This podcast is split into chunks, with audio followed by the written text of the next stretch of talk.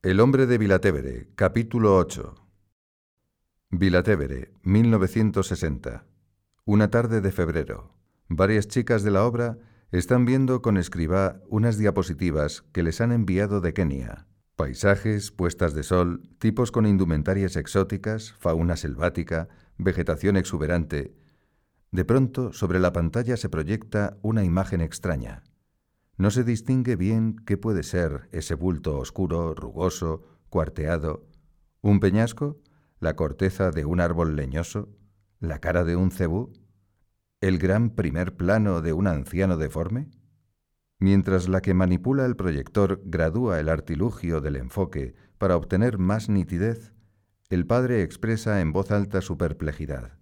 Pero, ¿qué es? ¿Un vegetal? ¿Un animal? ¿Una persona? Durante unos segundos varias voces lanzan sus conjeturas sobre lo que pueda ser esa rara figura fea, avejentada, contrahecha y hasta repulsiva. A medida que se centra el foco, se distingue un bulto humano, de piel negra y muy rugosa. La duda oscila ya entre si será un hombre o una mujer.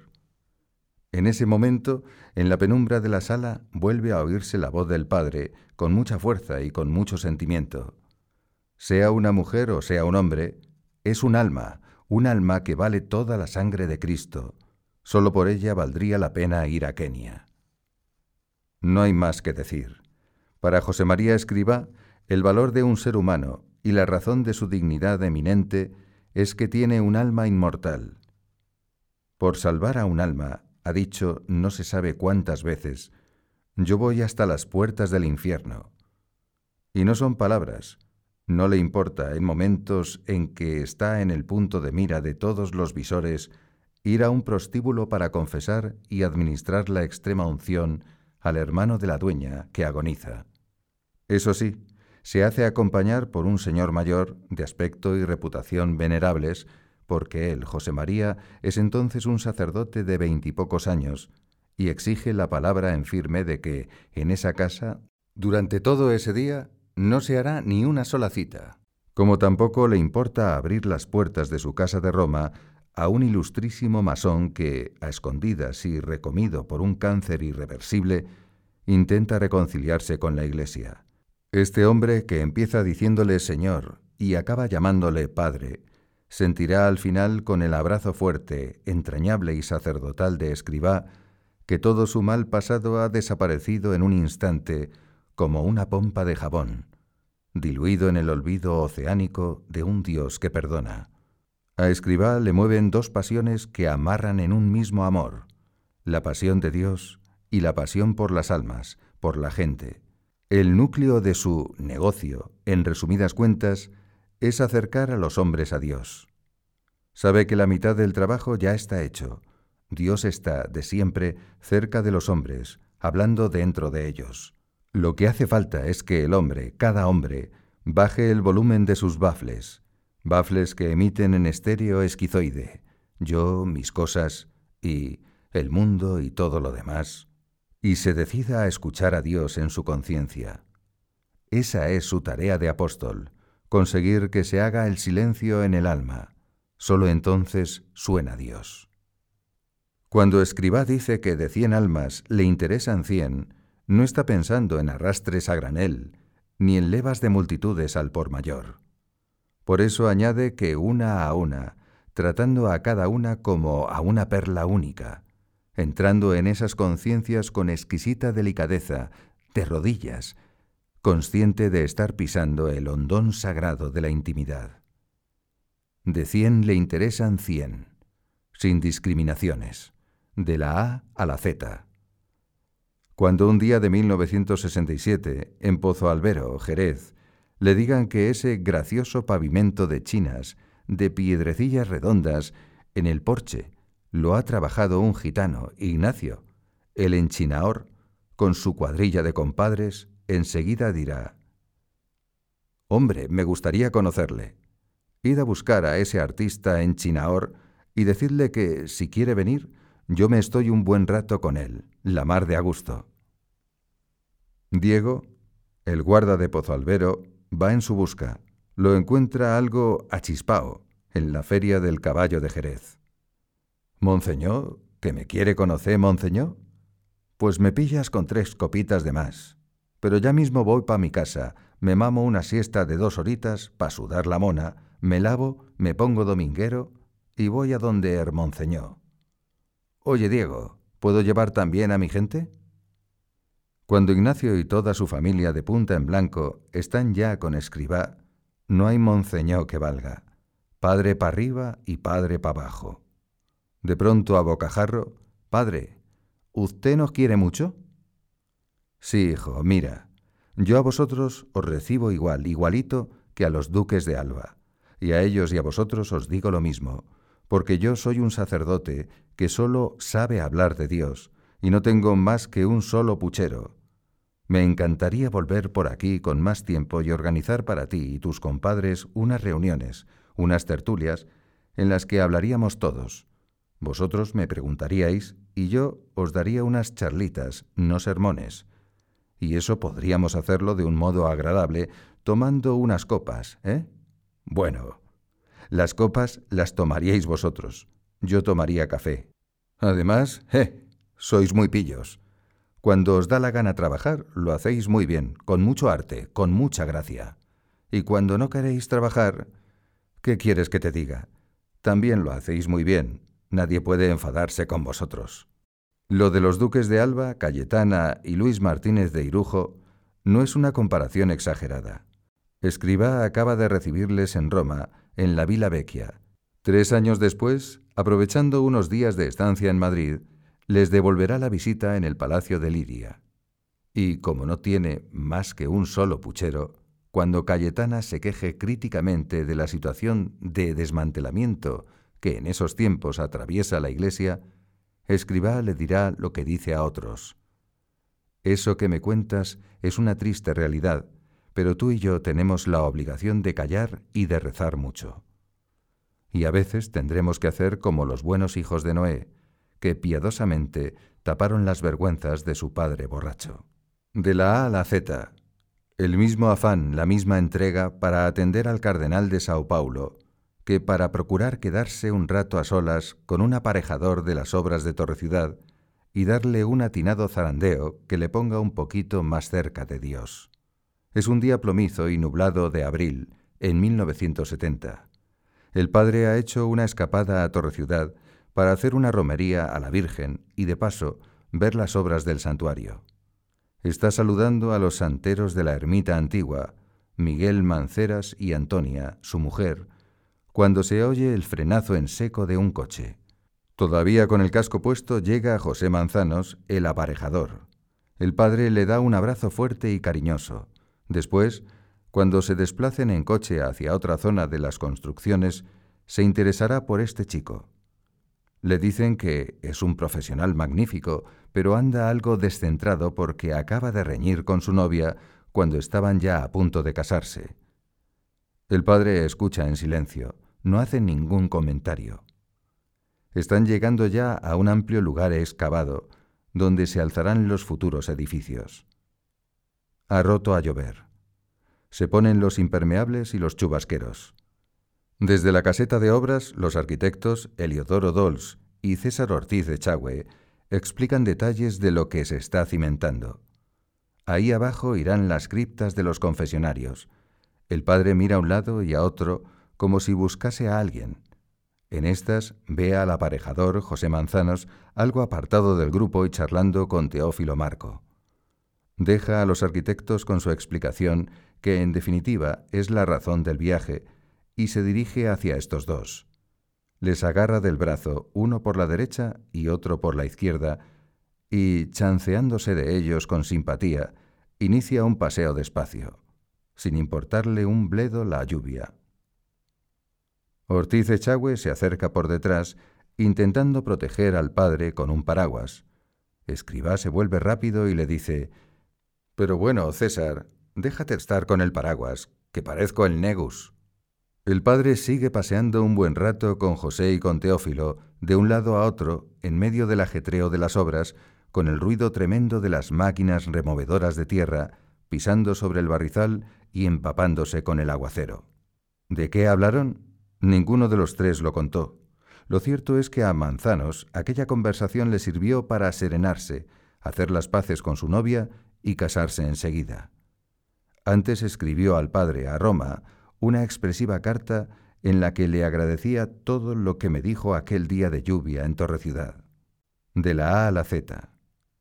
Llama un momento a María Luisa Cabrera y a Elena Serrano, que se encargan de la fotocomposición en la imprenta de Vilatevere. Les enseña una fotografía en la que se ve a dos hombres mirando un ejemplar de camino. Escriba señala a uno de ellos. ¿A que no sabéis quién es este? Les resulta conocida esa cara, esa sonrisa, pero no caen en quién pueda ser. Es Walt Disney. Y este otro, que es hijo mío y trabaja en negocios de cine, me dice que Walt Disney está encantado con Camino. De la A a la Z. Un día del verano de 1966, José María Escriba, Álvaro del Portillo y Javier Echevarría van desde Il Castelletto del Trevio a Florencia. Entran en un gran almacén de ropa para comerciantes detallistas. Convencen al encargado de que les venda solo tres pantalones a precio de por mayor, que es baratísimo, 600 liras, unas 60 pesetas la unidad. Mientras Álvaro y Javier escogen las tallas, pasan al probador, esperan a que se los envuelvan, pagan, etc. José María ha tomado aparte a uno de los tenderos. Se interesa por su trabajo y por su descanso, por su familia y por su vida cristiana.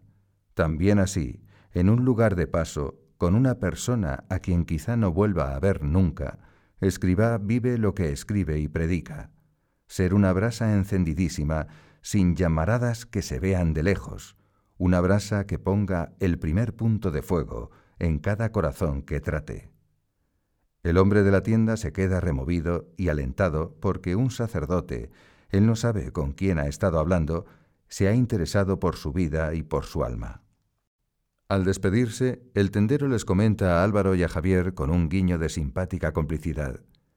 Il vostro compagno non perde il tempo, e malo fa molto bene.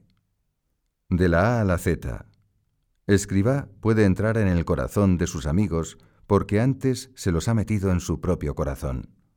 Un cariño noble y sincero le da franquicia a la intimidad de ese y del otro y de aquel por ello su apostolado será siempre personalísimo, de amistad y confidencia.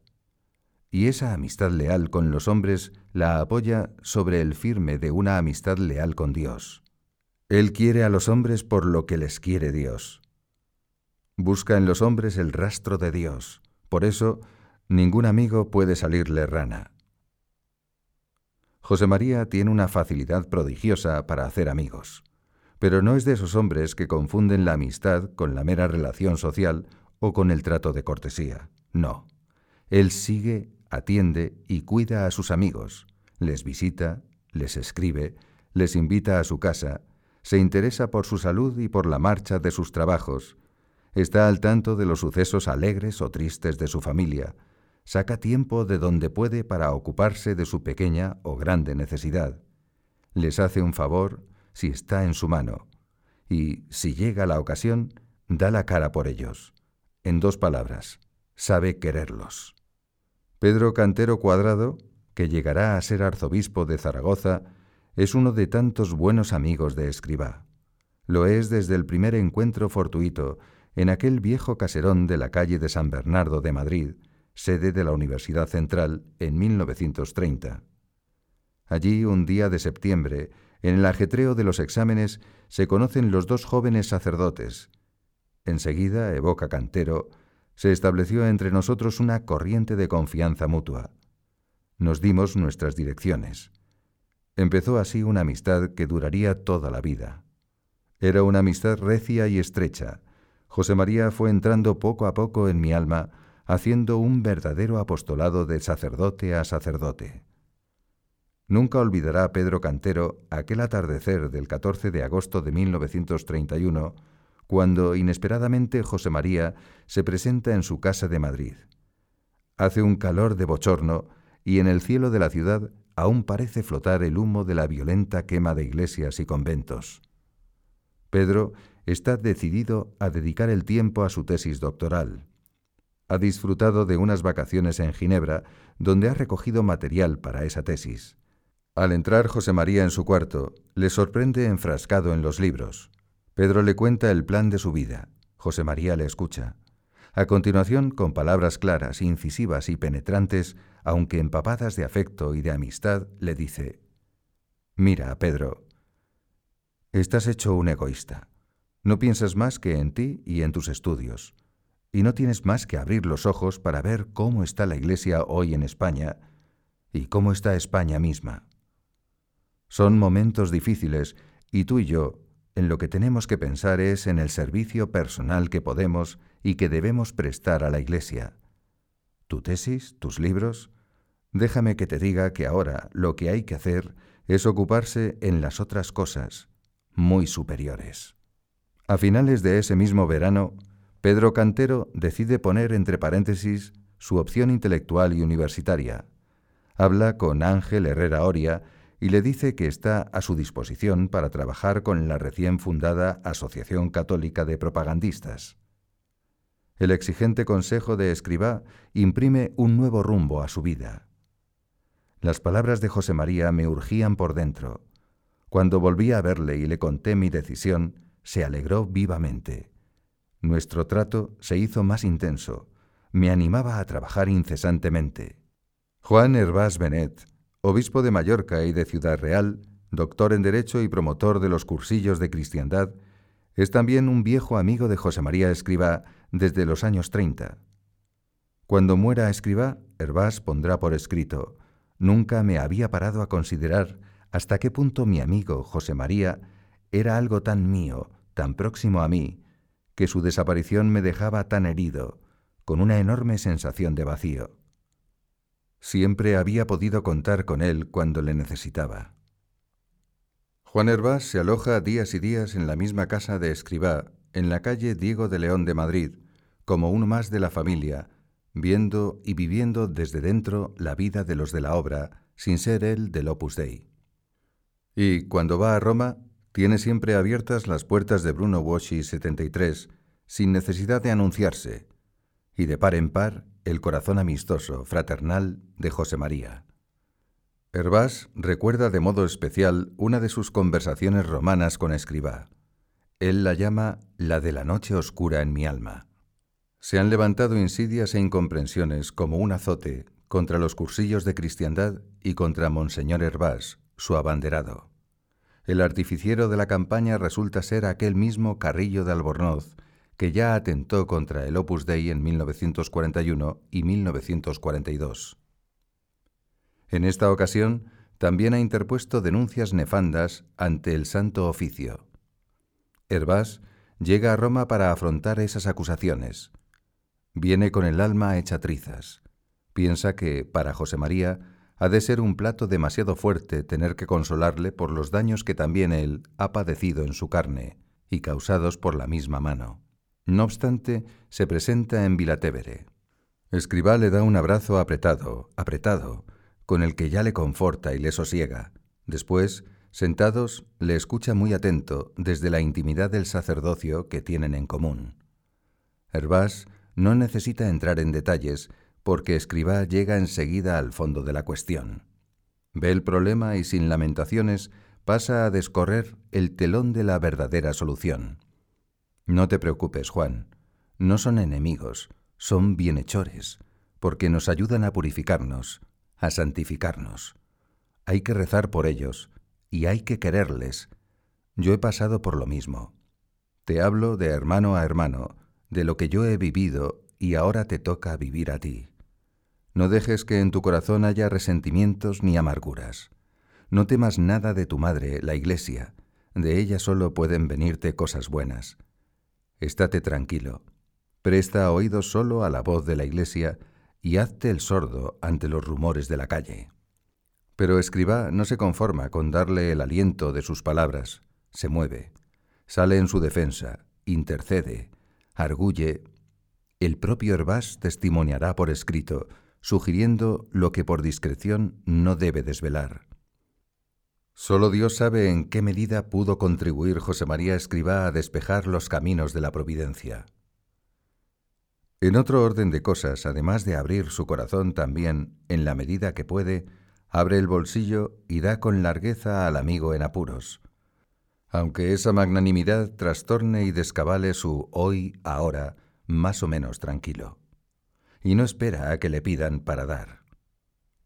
Es objetivamente impresionante leer una carta con la que felicita las fiestas de Navidad a sus buenos amigos, Fray José de Lopera y la comunidad de los monjes del Parral en Segovia. Con fecha de 26 de diciembre de 1943 les escribe, Muy querido hermano, agradecí como no imagináis vuestra felicitación por el Nil Obstadt. Que Dios os pague vuestra caridad, vuestro cariño.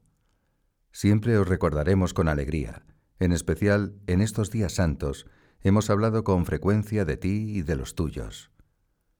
Vinieron por esta casica los reyes magos antes de hora y dejaron para turrones de los monjes del Parral quinientas pesetas que hoy mismo te mando. A todos un abrazo muy fuerte y que nos ayuden a ser santos. Otro abrazo para ti del pecador que os pide oraciones. José María. En esos tiempos de inmediata posguerra, Tiempos de andar con el cinturón apretado, comprando a los extraperlistas y obteniendo con cartillas de racionamiento los víveres de primera necesidad. 500 pesetas eran lo equivalente a la paga de un capitán durante un mes. Además, José María anda entrampado y haciendo inverosímiles equilibrios para rehacer de nuevo la residencia de estudiantes que perdió durante la guerra. Pero su sentido de la amistad le lleva a volver del revés sus bolsillos, hasta la última perra gorda. Así es este hombre. Otro jalón. Ese sentido de la amistad no le hace reservarse para las grandes y magníficas ocasiones. Sabe estar en lo pequeño, en lo entrañable de andar por casa, en esos detalles nimios que dan calor al vivir y que sólo se conocen cuando se tiene acceso a la privacidad doméstica del otro. Así, un día de Año Nuevo, quiere que sus hijas sorprendan al cardenal Hildebrando Antoniuti con un obsequio de escaso valor material, pero que al viejo purpurado le hará disfrutar. Llama a Mercedes Morado y a Carmen Sánchez Merino. Mirad, aunque hoy es fiesta, las confiterías estarán abiertas. Preparáis una caja bonita, con un envoltorio navideño, vistoso, que entre por los ojos, y dentro metéis un buen montón de caramelos. Pero ojo, tienen que ser de una marca concreta. Caramelos Mu. Son baratos, pero al cardenal Antoniuti le gustan muchísimo. A ver si tenéis suerte y dais con ellos. Pensad que a sus años, quienes podían conocer sus gustos ya no están cerca de él. Y un cardenal también tiene su corazoncito de niño que se ilusiona con unos simples caramelos. Luego le ponéis un tarjetón cariñoso y simpático como cosa vuestra, le vais a conmover. También desde esa clave de privacidad sabe que su amigo el cardenal del Acua sufre con la enfermedad de su hermana Rita, una mujer ya mayor y deficiente mental por una tara de nacimiento. Escriba quiere aliviarle en algo esa pena. Se le ocurre encomendar a dos hijas suyas, la italiana Rita Pasquale y la alemana Marlies Cooking, que estén al tanto de esa situación siempre que puedan. El cardenal es amigo mío. Yo le quiero mucho, mucho, y os voy a pedir que hagáis por él lo que yo no puedo hacer, aunque con gusto lo haría. Don Ángelo tiene una hermana que, la pobrecita, es débil mental. Aunque la veáis mayor, es como una niña buena de diez años. Se llama Rita, Rita del Agua. Vive en casa del cardenal, en el Palacio Laterano. Sor Escolástica Pavanel se cuida de ella a toda hora. Estas criaturas desvalidas necesitan mucho cariño. Os voy a dar el teléfono para que os pongáis en contacto con Sor Escolástica. También a esta Sorella le convendrá un rato de distracción y un poco de afecto. Podéis invitarlas a casa una tarde a tomar el té, cuando a ellas les venga bien. Pero no lo hagáis por cumplir. Es un favor que os pido como si se lo hiciera yo mismo al cardenal, porque es mi amigo. Que salgan, que vengan, que se lo pasen bien, que disfruten, otro día vais vosotras a visitarlas, les lleváis unos dulces o una tarta hecha aquí. Poned en este encargo mucho corazón, dadles el cariño que yo les daría. Luego pide a Rita Pascuales su agenda y allí mismo le dibuja un pequeño plano para facilitarles el acceso en coche al cortile del Palacio Laterano. Desde entonces, con bastante frecuencia, les recordará que vayan, que telefoneen, que se ocupen. Es evidente, no se trata de un encargo que se transmite y se olvida. Él sufre también con el problema familiar de su amigo del agua. De la A a la Z. Una mañana de noviembre de 1965 llega el padre a la imprenta de Vilatevere acompañado de un señor mayor. Lo presenta a las que allí trabajan por su nombre y apellido, agregando, es un editor inglés. Al pasar por una de las zonas, ve que están encuadernando la colección de cartas autógrafas que un montón de miembros de la obra, obreros, campesinos, trabajadores manuales, han escrito al Papa. Escribá comenta, divertido. Son noblotes y sencillos estos hijos míos. Escriben sin remilgos de protocolos. Querido Papa, o se despide de usted. Pero al Papa le van a dar mucha alegría. Tiene tantas cosas que le hacen sufrir. Se acerca a ver cómo María José Rodríguez Pucci dora el sello pontificio de Pablo VI en la cubierta del tomo. Entonces el editor exclama alborozado, Esto sí que es bueno. Mañana me recibe su santidad en audiencia privada. Voy a llevarle unos libros encuadernados en piel y he recorrido Roma entera buscando un dorador que tuviera el troquel del escudo del Papa. Inútil, nadie lo tenía. Y ahora veo que ustedes aquí... Pues tú, cuando quieras algo que sea una demostración de cariño al Papa, no patees por Roma. Búscalo en un centro del Opus Dei. A ver, ¿dónde tienes esos libros? En el coche, padre. Hala, tráetelos, y aquí estas hijas mías te ponen el escudo en un periquete. El visitante está feliz. Sale apresuradamente a la calle donde tiene aparcado el coche. Mientras, Escribá se sienta en una silla del vestíbulo de Villa Sacchetti. Se le ve cansado, derrengado. Al rato, cuando el editor regresa con los libros, el padre se pone en pie ágil, elástico, con la misma vitalidad de antes. Pucci y Elena se aplican a la tarea de grabar y dorar los escudos. Entretanto, Escribá y su amigo británico hablan. Pienso, padre, que tendría que escribirse la teología de la coincidencia. Verá lo que me ha pasado. Teología de la coincidencia, no. Teología de la providencia, y esa ya está escrita. All right, es verdad. Pero voy a contarle lo que me sucedió ayer. Yo quería hacer una entrevista a cierto obispo africano y no conseguía localizarlo en toda Roma. Iba cada día al Vaticano a la salida del concilio y nada, ya me había dado por vencido. Ayer andaba yo por el centro de la ciudad cuando de repente empezó a llover. Paré un taxi, pero al mismo tiempo que yo me disponía a subir, llegaba un sacerdote negro. En inglés me dijo que tenía mucha prisa y me pidió que le cediera el taxi. Ya sabe usted, padre, lo difícil que es pillar un taxi en Roma y lloviendo. Le dije, mire, le llevo a donde usted vaya, pero no le dejo el taxi porque yo también lo necesito. Y montamos juntos. La coincidencia, o la providencia, fue que resultó ser el obispo africano que yo andaba buscando. Como no sabía que fuera obispo, le llamé Father, padre, todo el tiempo. No te preocupes por eso. Si es un buen obispo, antes que nada tiene que ser padre. Las de la imprenta siguen con sus trabajos. Desde donde están, algunas pueden ver cómo el padre y su amigo se han embebido en una conversación seria. Hablan en voz baja, como en confidencia. Aún sin querer fijarse por la actitud de uno y de otro, se percibe que no tratan temas triviales, sino asuntos con entretela de intimidad. Pucci ya ha puesto el escudo papal en todos los libros, pero uno de ellos queda poco marcado. Al editor le parece que está perfecto, maravilloso. No obstante, escriba, dirigiéndose a Pucci, le encarece. ¿No te importa repetirlo, por favor? En la obra procuramos acabar los trabajos con la mayor perfección posible. No es una manía, es el kit del amor de Dios.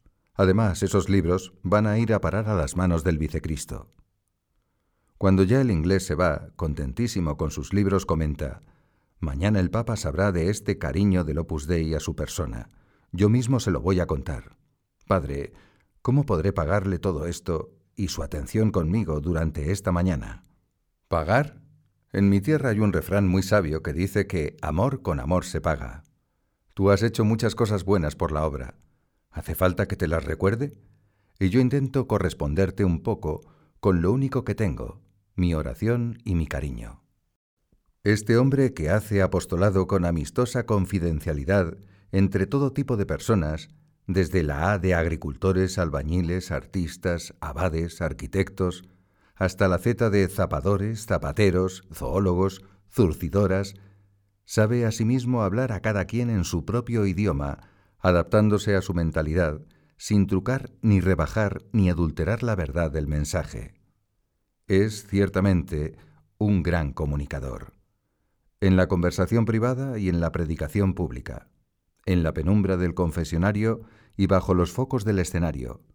Escribá conecta, escribá percute, escribá remueve. Escribá y manta un seguimiento. Es un hombre con gancho, con punch, con pegada, con empuje, con arrastre. Pero le sale por una friolera su fuerza de liderazgo.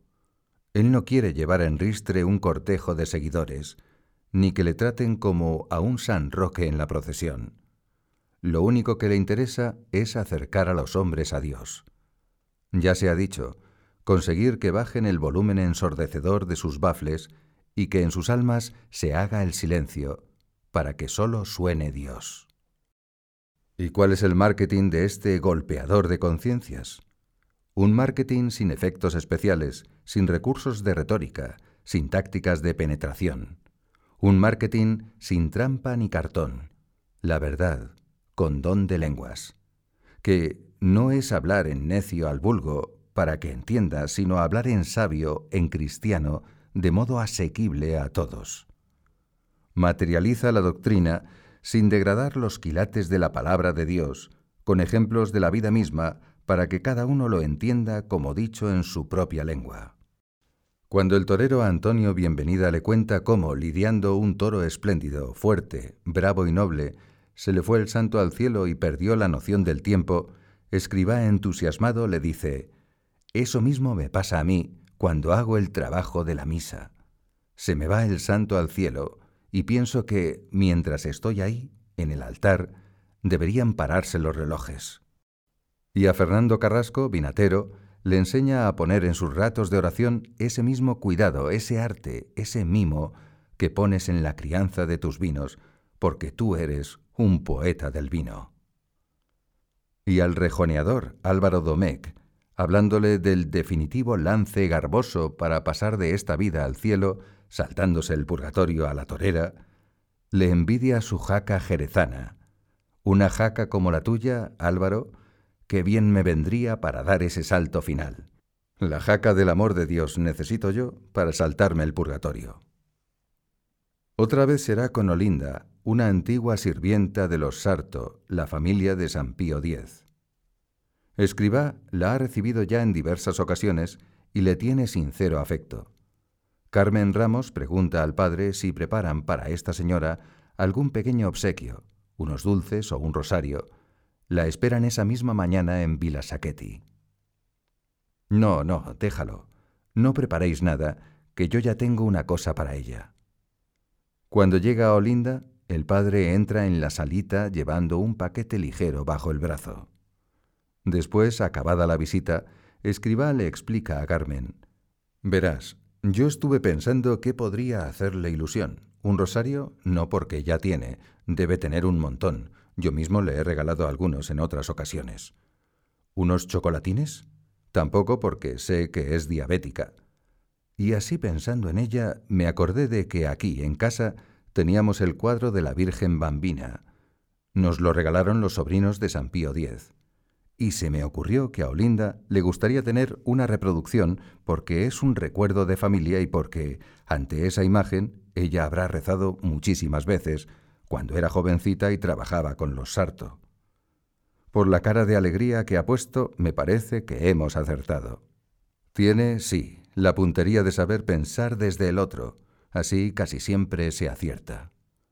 No son tretas ni zalamerías aprendidas con los años para camelarse a la gente. Siempre ha actuado así. En 1941, siendo un sacerdote de 39 años, al predicar un curso de retiro en Alacuás, un pueblo de Valencia, sabe ya cómo dirigirse a aquel público sin lisonjas fáciles, pero buscando sus valías naturales para, desde ahí, construir virtudes sobrenaturales. Siempre se moverá más a gusto resaltando lo bueno que denostando lo malo. Encarnita Ortega está en Alacuás en esos días de retiro y le sorprende cómo escriba le da la vuelta al tópico de cartón. Se achaca a los valencianos que son pensat y fet, pura improvisación y falta de continuidad. Yo he comprobado que no es así. A la orilla del río Turia aprovechan para hacer sus sembrados. Muchas veces viene la riada y se los lleva. Pero, ¿creéis que desisten? Vuelven a sembrar de nuevo, y eso no es improvisación, sino continuidad y esfuerzo y perseverancia, pues en la vida interior tenéis que hacer lo mismo. Lord Byron decía aquello de quiero sacar de ti lo mejor de ti mismo.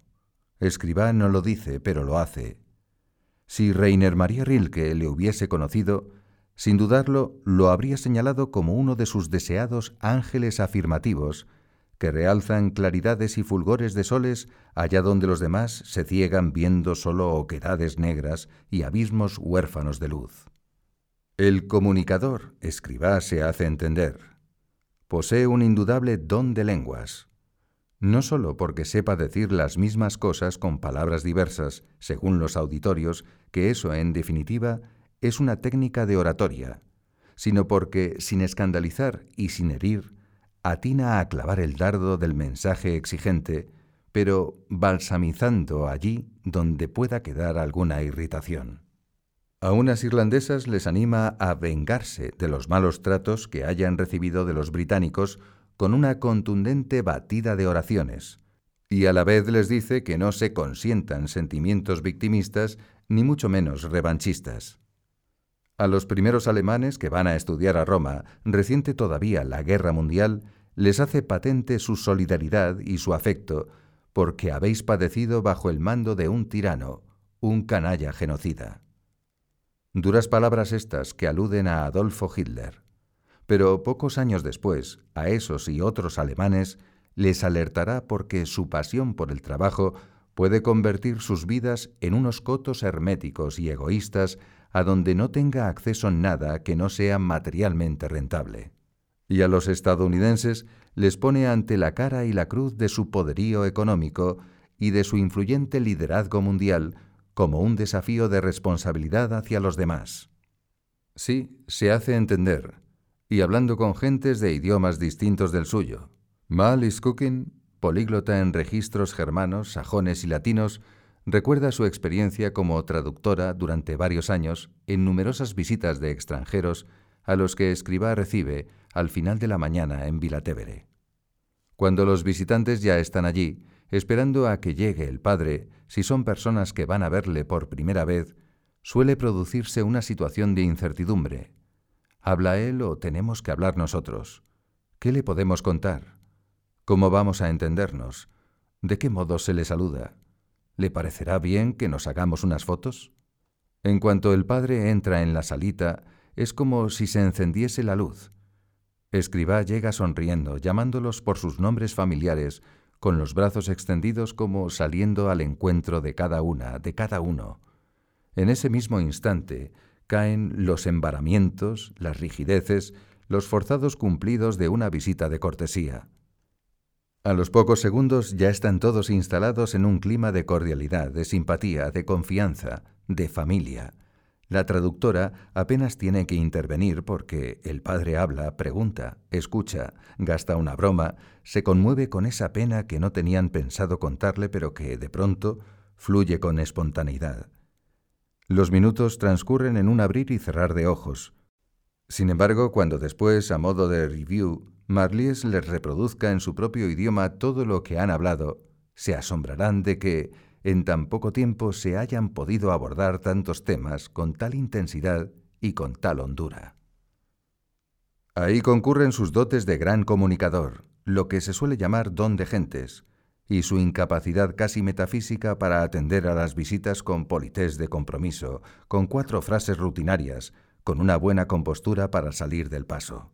No. Escribá entra a fondo, no trivializa, toma esos momentos como ocasiones irrepetibles, pone talento y corazón, exprime el jugo de cada segundo, se da a sus otros con las veras del alma. Dicho de otro modo, ni siquiera con las visitas está de visita. Sin embargo, el auténtico porqué de una eficacia tan larga en unos encuentros tan cortos radica en otro factor. José María Escribá jamás recibe desde su cargo de presidente general, ni desde su rango de monseñor, ni desde su estatura de fundador. En todo momento y con toda cabalidad, él es un sacerdote, alguien que está ahí puesto para hacer el contacto entre los hombres y Dios. Y exactamente eso es lo que ocurre en cada una de esas visitas. Sin necesidad de diccionarios, se hace el contacto. Una mañana de primavera, en 1970, recibe en Vilasaketi a un grupo de nueve o diez japonesas. Algunas de ellas no son católicas. Les acompaña Loretta Lawrence, una norteamericana del Opus Dei que vive en Osaka. El padre alaba las cosas bellas del Japón, la delicadeza de sus costumbres, su tenaz laboriosidad para el cultivo de los diminutos jardines, su pericia en el mundo de la tecnología electrónica, pero enseguida pasa a hablarles como un sacerdote sacerdote. Dentro de un momento voy a celebrar la Santa Misa. Las que no sois cristianas no alcanzaréis a entender su valor, pero sabed que tiene un valor infinito. Yo la voy a ofrecer hoy por todas las criaturas del Japón, y ahora os doy la bendición. Escribá se pone en pie, extiende ambos brazos hacia adelante con gesto sacerdotal, como imponiéndoles las manos desde lo alto. Las muchachas se levantan también. Unas permanecen de pie, aunque inclinan la cabeza, otras, las creyentes, se arrodillan. La bendición de un sacerdote es una cosa buena, como la bendición de un padre, que sólo puede traer bienes. Que el Señor esté en vuestro corazón y en vuestros labios. En este punto, escriba apoya la mano izquierda sobre su pecho, mientras con la derecha traza en el aire lenta y bien marcada la señal de la cruz. En el nombre del Padre, y del Hijo, y del Espíritu Santo. Ah, y quiero pediros una cosa, que roguéis las católicas a Jesucristo y las no cristianas a ese Ser Supremo en quien creéis, que roguéis todas, cada una a su manera, para que yo sea bueno y fiel. Y a modo de despedida les hace una profunda reverencia al estilo oriental, doblando el torso desde la cintura y apoyando las manos sobre las rodillas. Todo con el mayor respeto a la libertad de las conciencias y todo sin la menor concesión a ningún sincretismo falsamente ecuménico. Este es otro de los rasgos permanentes de su actuación, la certeza indesmontable de estar en la verdad, pero sólo en ese manojo de cuestiones que son la médula de la fe y para los que reserva cuidadosamente la palabra creo. En todo el resto del catálogo universal de opciones opinables, siempre estará dispuesto a ceder la razón al de enfrente. Ahora bien, en lo que toca al tuétano de la verdad revelada, ahí es inflexible. No transige, no se aviene a componendas ni medias tintas, no cede, ni por buena educación. Le toca vivir tiempos de transa y cambalache por parte de no pocos clérigos acomplejados, descolocados y de convicciones vacilantes. Tiempos en los que, con sospechosa facilidad, se expiden y se aplican etiquetas que encasillan, que descalifican, que maniatan y amordazan la libertad de las conciencias para tomar tal o cual actitud ante la fe y ante la moral. Escribá, además de no tener miedo a esos rótulos, se revela frente a ellos. Hace como con los tópicos y con las medias verdades, medias mentiras. Los vuelve del revés y los vacía de carga intencional y esto con desenvoltura, con desparpajo y con valentía, porque se arriesga a hacerlo cara a públicos heterogéneos, masivos, anónimos, que le pueden salir por un registro incómodo. Públicos no domesticados y preferiblemente adultos, gran parte de ellos alejados de la fe o de la práctica religiosa que, como él mismo les reconoce, me podéis decir, este cura que se vaya a su casa. Escribá tiene demasiados respetos divinos para arrugarse ante las presiones de los respetos humanos. Le trae sin cuidado el qué dirán, caer en gracia o caer en desgracia, tener buena o mala prensa. Dice las verdades del barquero a quien quiera escucharlas, y se ríe abiertamente de esas etiquetas con que algunos expertos en el psychological pressing intentan bloquear la palabra y la acción de los cristianos. A contraola de las dictaduras de las modas, declara con toda publicidad, Yo soy tomista, paternalista y triunfalista. Claro que sí. Quiero triunfar con Cristo en la cruz. La gente no quiere triunfar porque la gloria de Cristo fue la cruz, el dolor, el colmo de los malos tratos. Yo amo el trono donde Jesucristo ha triunfado, la cruz del Calvario. Ahora que muchas personas por ahí lanzan sus opiniones contra Santo Tomás de Aquino, yo lo admiro, lo amo y le estoy agradecido. Soy tomista, y cuando hablan mal del paternalismo, me indigno.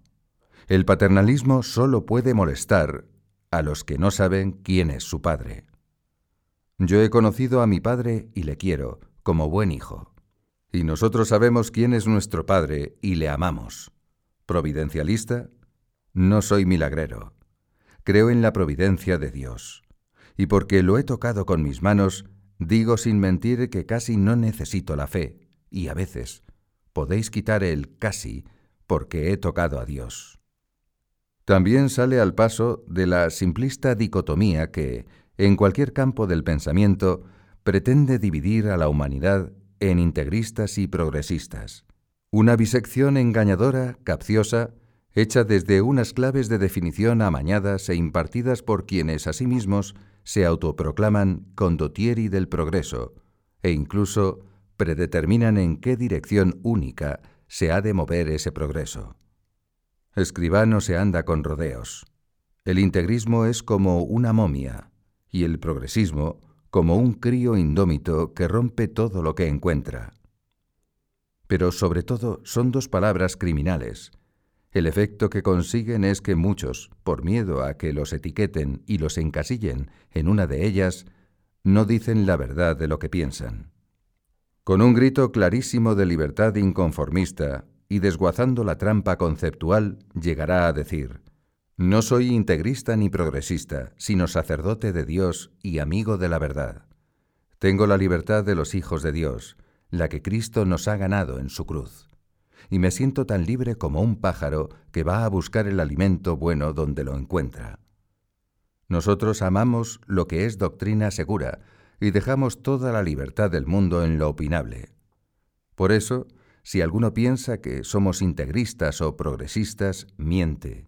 Somos hijos de la Iglesia de Cristo. Tomamos el alimento bueno y nadie puede quitarnos esa libertad. En los últimos años de su vida, de 1972 a 1975, escriba que casi siempre se ha producido entre grupos pequeños y prefiriendo el apostolado personal de tú a tú y en confidencia, cambiará sus hábitos, lanzándose a unas maratonianas turnés de catequesis a todo trapo, ante auditorios multitudinarios e impredecibles por Europa y por América. Extenuantes jornadas de viajes y de oralidad predicadora con un toque muy peculiar. Aunque el acto se celebre en un gran teatro y convoque a más de 5.000 personas, Aquello resulta prodigiosamente una tertulia familiar, sin protocolos ni solemnidades, en la que todo surge de modo espontáneo. No se trata de un mitin religioso, ni de unas misiones, ni de un show fervoroso, en el que una figura carismática acapara los focos y los micrófonos y lanza un speech ante el que los demás no tienen más opción que callar y escuchar. No es así, en absoluto. Escriba convoca para un diálogo, la iniciativa ha de partir de los espectadores que ocupan las butacas. Vosotros preguntad, no he venido a soltaros un sermón, yo estoy aquí para hablaros de lo que vosotros queráis. ¿Por qué lo hace? No hay que darle muchas vueltas. En esos tiempos, en la Iglesia, se vive la resaca agria de un posconcilio mal explicado y peor asimilado. En la Iglesia católica hay demasiadas bocas mudas, demasiadas lumbreras apagadas, demasiados púlpitos estafadores, demasiados confesionarios envueltos en telarañas, demasiados catecismos criando moho en los desvanes, demasiados seminarios deshabitados, demasiadas parroquias descalabradas, demasiados fieles desbrujulados. Entre los católicos cunde la desbandada, el desplome, la anemia espiritual. Y escriba, que tiene tantas agallas como amor a la Iglesia, decide lanzarse al ruedo, a torear a cuerpo limpio, sin trapo y dando la cara. Ha cumplido setenta años. Es poco lo que puede perder en la tierra, y es mucho lo que puede ganar en el cielo. Así que, con la seguridad de quien apuesta al caballo ganador, va a por todas. No saca de la chistera ninguna doctrina nueva. Hace lo que es urgente hacer, decir con firmeza y rotundidad que el dogma y la moral cristianos permanecen inalterados, que las verdades de fe son las de siempre, que los mandamientos son los de siempre, que los sacramentos son los de siempre, que la Iglesia es la de siempre y que Dios es el de siempre. Después de tantos años en Roma, entre cuatro paredes y sintiendo, como a veces ha dicho, que el cuerpo me pide una guerra, va a meterse en la faena de un apostolado personal a tope, descarado, que quizá a algunos les parezca tropo invadente, pero sabe que, no por sí mismo, sino porque Dios lo ha querido, en esos momentos Él es la mano de Dios tendida hacia la gente, y esa mano no puede volver vacía. Con unas tablas escénicas asombrosas, con elocuencia verbal, con soltura de gestos, con amenidad para el chascarrillo y con seriedad para la sacudida doctrinal, el comunicador escriba pone en juego durante esas tertulias entre muchedumbres todos los recursos de su don de lenguas y de su don de gentes. Le escuchan la madre de familia de Caracas, el diplomático de Quito, el kiosquero de Río de Janeiro, la universitaria de Bogotá, la inválida de Barcelona, el gitanazo patriarca del barrio de Triana el empresario de Santiago de Chile, el vendedor de helados de Maracaibo, el cartero de Vallecas, la india campesina de Morelos, el militar de Buenos Aires, de la A a la Z, como siempre. Meterá el cucharón en el único puchero, como siempre. De cien almas le interesan las cien, como siempre, y con un tuteo confianzudo tratará de incidir en todas ellas, una a una, como siempre. Al terminar cada encuentro no preguntará cómo he estado, sino ¿alguno de estos habrá decidido confesarse? En Argentina, durante una de esas tertulias, en el patio de butacas está confundido entre la masa un santón de la ciencia, un célebre doctísimo de fama relevante. Tiene ya 83 años y es notorio su descreimiento. Nunca se ha recatado de declarar en público que él no creía ni en Dios ni en la Iglesia. Escuchando a Escribá, siente que se le remueve la barbacoa de su agnosticismo. Busca con la mirada y descubre por allí cerca a un sacerdote del Opus Dei. Le pide por las bravas que le escuche en confesión. Quiero, este, quiero hacer la primera comunión. Este hombre no ha practicado nunca el catolicismo. El sacerdote, sin apresurarse por el entusiasmo, le pide calma. Primero hay que saber si está usted bautizado, y como resulta que no lo está, se hacen todos los preparativos, incluyendo, es claro, la instrucción del catecismo. Esa vaca sagrada de la ciencia tendrá que aprenderse el catecismo de párvulos. Días después, regenerado con el agua, con el óleo y con la sal del bautismo, estrena todo el candor de un neófito a sus 83 años. Un día, estando en casa, con unos pocos hijos suyos, escriba ojea un libro, Dos meses de catequesis, donde se ha recogido parte de esa predicación suya, dialogada e itinerante. Lee, como asalto de mata. Luego, mirando con expresión divertida a los que están a su lado, les comenta, Todo esto es por providencia de Dios, por querer de Dios. No ha sido una casualidad, ni algo querido por vosotros o por mí. La iniciativa ha sido del Señor, y yo le doy las gracias por haberme dado tanta doctrina y tan buena, y tan poca vergüenza para exponerla en público.